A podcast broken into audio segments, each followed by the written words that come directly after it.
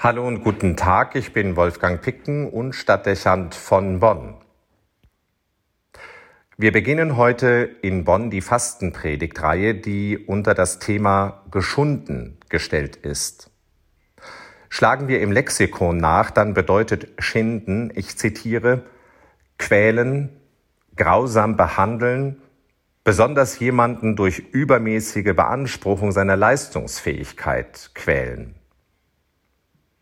Nun, es war keine lange Überlegung, die mich zu dieser Headline geführt hat. Vielmehr ist es eine Reaktion auf die gegenwärtige Atmosphäre, vielleicht auch auf meine persönliche Gefühlslage. Ich stelle fest, dass ich in den letzten Wochen und Monaten relativ häufig zum Kreuz schaue und mein Blick dabei stehen bleibt. Es ist das Bild eines geschundenen Menschen, aufgerieben von überbordenden Erwartungen und eskalierenden Konflikten, grausam behandelt und brutal in die Katastrophe getrieben. Dabei, das wissen wir alle, entlädt sich in seinem Schicksal nicht allein die Aggression gegen seine Person. Er ist Stellvertreter für alles, an dem sich die Menschen seiner Zeit abarbeiten müssen. Projektionsfläche und Sündenbock. Jesus bekommt zu spüren, was es an aufgestauter Frustration und Enttäuschung gibt über Ungleichheit und Missbrauch von Macht, über Schicksalsschläge und individuelle Not. Ihn trifft die Wut über die politische Obrigkeit und die geistlichen Führer, auch trifft ihn der Hader vieler gegen Gott. In der Addition bündelt sich eine schindende Gewalt, die am Ende kein Leben mehr gestattet. Sicherlich ist unsere gegenwärtige Not weit von der Realität dieses Bildes entfernt, aber es gibt Ähnlichkeiten und Überschneidungen, sodass das Kreuz eine gewisse Anziehungskraft und Symbolbedeutung entfaltet. Es ist ja zweifelsfrei so, dass das Zeichen des Kreuzes nicht immer gleich bedeutsam für uns ist. In bestimmten Phasen des Lebens fühlt man sich wenig beschwert und in keiner Weise von einem Leid geschunden. Dann kann man verständlicherweise weniger mit diesem dominanten Bild anfangen. Anders ist das mit den Momenten, in denen man sich belastet und unter Spannung erlebt. Da gewinnt das Kreuz an Ausdruckskraft, weil es eine Nähe zur persönlichen Lebenswirklichkeit herstellt. Wenn ich eben von mir gesprochen habe, dann nicht, um Sie mit Blick auf meine Person in Angst und Sorge zu versetzen. Seien Sie beruhigt. Es geht mir vielmehr darum, mit Ihnen zuerst ein ehrliches Einvernehmen darüber herzustellen, dass unsere aktuelle Gemütslage vermutlich nicht ganz unzutreffend mit einem Begriff wie geschunden umschrieben sein könnte. Die Corona-Pandemie, die jetzt bereits ein Jahr andauert und die uns schon sechs Wochen im zweiten Lockdown festnagelt, geht an die Nerven und nagt an der Moral. Hinzu kommt für uns alle die erschreckende Situation der Kirche, speziell unserer Kirche von Köln.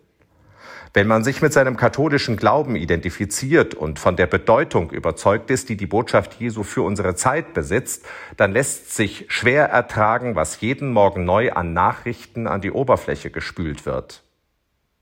Man geht zu Bett und denkt sich, dass es nicht schlimmer kommen könnte, um schon kurz nach dem Aufstehen feststellen zu müssen, dass es doch noch schlimmer geht. Die Fülle der Informationen über das Ausmaß von sexualisierter Gewalt und ihrer Vertuschung, die fehlende Professionalität und Klarheit der Verantwortlichen, und das ist vornehm ausgedrückt, auch das nicht selten giftige Sperrfeuer der Kommentare machen fassungslos, lähmen und demotivieren. Man fühlt sich, ich komme auf die Definition des Wortes schinden zurück, in seiner Leidensfähigkeit als Christ überstrapaziert. Man fragt sich ernsthaft, wie viel uns die Verantwortlichen noch an Geduld abverlangen und an Last zumuten wollen. Das Maß ist lange voll. Kein Wunder, dass viele diesen Druck nicht verarbeiten und diese Quälerei kaum aushalten können. Selbst aktive Katholiken suchen die Flucht. Wer würde, wenn wir ehrlich sind, diese Tendenz nicht auch von sich selbst kennen? Auch ich finde vieles gerade zum davonlaufen. Nehmen wir beides zusammen, die belastende Atmosphäre der Corona-Krise und die trostlose Lage unserer Kirche, dann bedeutet das für viele von uns eine doppelte Belastung, die an Herz und Nieren geht. Man kann sich von dieser schrecklichen Melange ohne Übertreibung geschunden fühlen. Möglicherweise kommen noch persönliche Sorgen hinzu, dann wird es noch bedrängender. Und selbst wenn man sonst viel Anlass zur Freude und Dankbarkeit hat, so würde ich meine eigene Lage beschreiben, legt sich das Ganze zunehmend wie Blei auf die Seele. Geschunden. Es gibt solche Phasen im Leben, so hätte mein geistlicher Begleiter gesagt, da fühlt man sich wie im Schraubstock Gottes. Was er damit gemeint hat, kennt vermutlich jeder aus Erfahrung. Es gehört zum Leben. Selten aber ist, dass sich wie gegenwärtig dieser Eindruck bei vielen gleichzeitig einstellt. Es zeigt einerseits, welche Gewalt von beiden Krisen ausgeht und bietet uns andererseits die Gelegenheit, dass wir uns dem gemeinsam stellen und im Miteinander nach Wegen suchen, wie wir damit als glaubende Menschen umgehen können. Auch wenn manche hoffen, die benannten Probleme könnten sich in den kommenden Monaten von selbst erübrigen. Hier träumt man von den Wirkungen des Impfstoffs. Dort von der Transparenz, die am 18. März die unabhängige Untersuchung über die Verantwortlichen im Missbrauchsskandal in Köln bringen soll. Wir alle aber wissen, dass wir die Folgen dieser beiden Krisen nicht abschütteln können. Sie werden uns noch lange begleiten.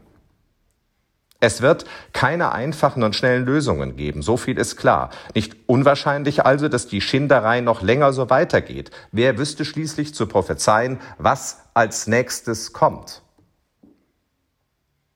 Auch unsere Zusammenkunft jetzt wird daran nichts ändern.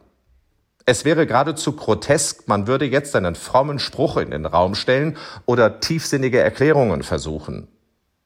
Stattdessen scheint es die Herausforderung des Augenblicks zu sein, dass wir uns ehrlich machen. Ehrlich machen voreinander und vor Gott. Fernab jeder Kosmetik und jedem äußeren Scheins könnten wir uns hier vor dem Kreuz einfinden und eingestehen, dass wir uns geschunden fühlen und nicht zu Recht wissen, wie lange unsere Widerstandskräfte dem noch gewachsen sind. Geteilte Ratlosigkeit, zuweilen auch Verzweiflung. Wir mögen das nicht so gerne, weil es resignativ wirkt Sofort regt sich Widerstand. Man könnte, sollte, müsste doch. Aber sich ehrlich machen verlangt die Wahrheit. Und die lautet, dass wir uns vor Grenzen gestellt fühlen und wir nicht wissen, wie wir sie überwinden können. Was dabei gut tut, ist, sich mit diesem Gefühl nicht allein zu wissen. Das macht ein Leid erträglicher. Die Wahrheit stellt Gemeinschaft her und Solidarität ein gleiches Schicksal, ein ähnlich empfundenes Unglück. Wir teilen unsere Ratlosigkeit und die Hoffnung, dass uns die Nähe Gottes weiterbringen könnte, sonst wären wir nicht immer wieder im Gottesdienst miteinander versammelt. Wir teilen den Blick auf das Kreuz und empfinden, dass dieses Bild des geschundenen Christus gerade irgendwie für jeden von uns an Bedeutung gewinnt. Es eint uns. Ich stehe vor dir mit leeren Händen, Herr. So heißt es in einem Kirchenlied. Und es beschreibt ziemlich zutreffend unsere Situation. Sicher, das ist noch keine Lösung, aber vielleicht ein wichtiger Schritt auf dem Weg dorthin. Manchmal müssen wir uns erst schmerzlich unserer Lehre bewusst werden, damit Gott sie aus dem Verborgenen neu füllen kann auch ein Wort meines geistlichen Begleiters. Ein kluger Mann. Manchmal müssen wir uns erst schmerzlich unserer Lehre bewusst werden, damit Gott sie aus dem Verborgenen neu füllen kann. Es bezeichnet die Chance, die in den Augenblicken liegt, in denen man sich geschunden fühlt. Sich dann ehrlich zu machen vor Gott, bietet die Chance zum Wandel, zum Aufstehen und zum Neuaufbruch durch ihn. Die Krise wird zur Katharsis. Wolfgang Picken für Spitzen aus Kirche und Politik.